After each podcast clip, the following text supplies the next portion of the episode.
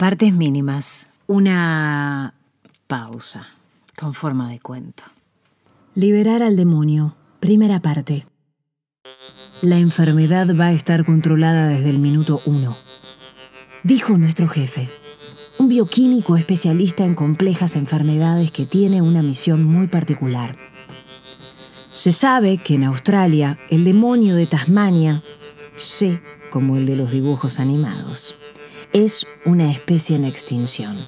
Diversas ONG de todo el mundo han prestado parte de su capital para que el jefe, el doctor Con Smith, organice una estación dedicada a buscar la manera de reintegrar al demonio al hábitat continental de este país tan enorme, verde, maravilloso.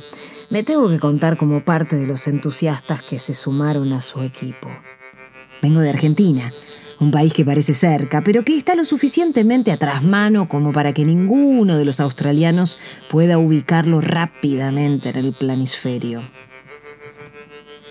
La enfermedad va a estar controlada, volvió a repetir en su discurso inaugural.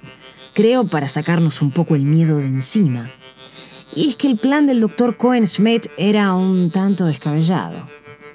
Aparentemente el supuesto extraño cáncer de rostro que había diezmado a la población de demonios en toda Australia, era en realidad un producto de las acciones de algunos insectos autóctonos, como las vinchucas de mi país, pensé, responsables del contagio del mal de Chagas.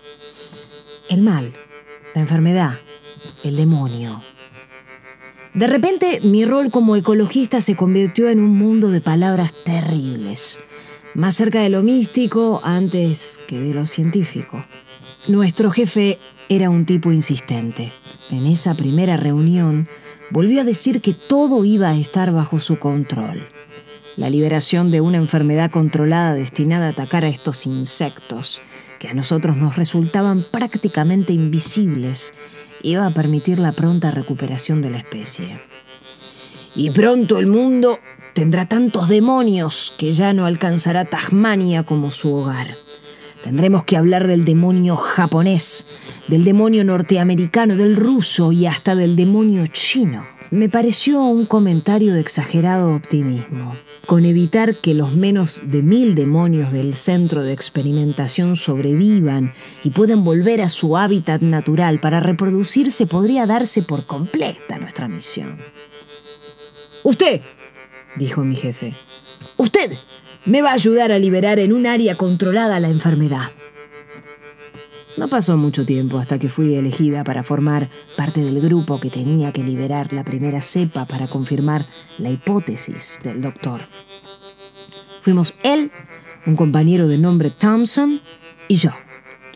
Solo tres personas a internarnos en la profundidad de la selva entre natural y artificial de la estación. A pocos metros de haber salido, Thompson, quien llevaba en un frasco especial la cepa del virus creado por Cohen Smith para terminar con los insectos asesinos, empezó a toser.